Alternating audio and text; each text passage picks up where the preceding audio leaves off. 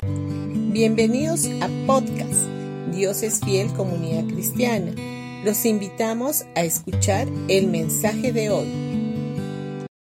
Hola familia, hoy día miércoles 13 de enero.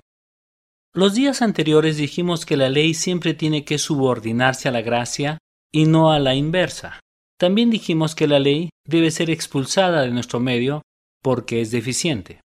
En Hebreos capítulo 8, versículo 7 dice, Si el primer pacto no hubiera tenido defectos, no habría sido necesario reemplazarlo con el segundo pacto. Ahora, el segundo pacto que viene a ser el pacto de la gracia en Cristo Jesús, es la continuación perfeccionada del pacto divino hecho con Abraham.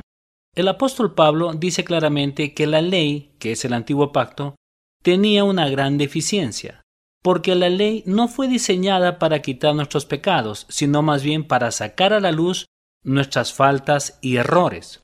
También dijimos que la ley demanda diciendo no debes hacer tal o cual cosa. Sin embargo, Jesús vino a la tierra e hizo su obra en la cruz para proveernos de aquello que necesitábamos para ser aceptados delante de Dios, y que la ley demanda o exige mientras que Jesús provee. Jesús vino a traernos una nueva vida, una nueva naturaleza, un nuevo corazón, un nuevo espíritu, y que Jesús no vino para demandar, sino para dar. La ley demanda y espera todo de nosotros, sin embargo Jesús vino a proveernos, y Jesús dijo, la obra ya está hecha. Ahora la gracia divina nos liberta de la esclavitud de la ley y del legalismo. En San Juan capítulo 12, versículo 3, dice, entonces María tomó un frasco con casi medio litro de un costoso perfume preparado con esencias de nardo. Le ungió los pies a Jesús y lo secó con sus propios cabellos. La casa se llenó de la fragancia del perfume.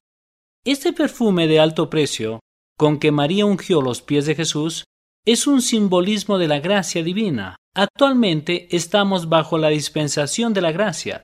Por lo tanto, la ley no tiene razón ni motivo para permanecer entre nosotros. En Gálatas capítulo 4 versículo 30 dice, Mas ¿qué dice la escritura? Echa fuera a la esclava y a su hijo. Agar, que viene a ser la esclava, representa simbólicamente la ley. Ahora, el apóstol Pablo solo reafirma lo que está escrito en Génesis y nos anima a que hagamos lo mismo. Cuando Jesús fue a resucitar a Lázaro, dijo que quitaran la piedra que había sido puesta a la entrada del sepulcro y luego que le desataran las vendas. La piedra representa simbólicamente a la ley, las vendas al legalismo. Cuando quitamos la piedra o la ley de nuestro corazón y cuando nos liberamos de las vendas del legalismo, recién entonces podemos caminar con libertad. Una persona resucitada no necesita ni piedra ni vendas. Ahora nuestra vida está llena con el perfume de la gracia divina. Y debemos recordar siempre que Jesús no vino a traer su gracia para que la utilicemos al servicio de la carne haciendo lo que nos parece, sino que su gracia vino a traernos libertad de la ley y de la mentalidad legalista.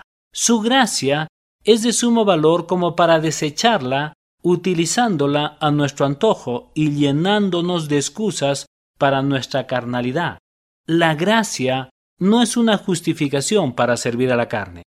Vivimos en la dispensación de la gracia, por lo tanto, la ley y el legalismo deben de ser expulsados de nuestra vida y para siempre. Bendiciones familia de Dios es fiel y nos encontramos el día de mañana.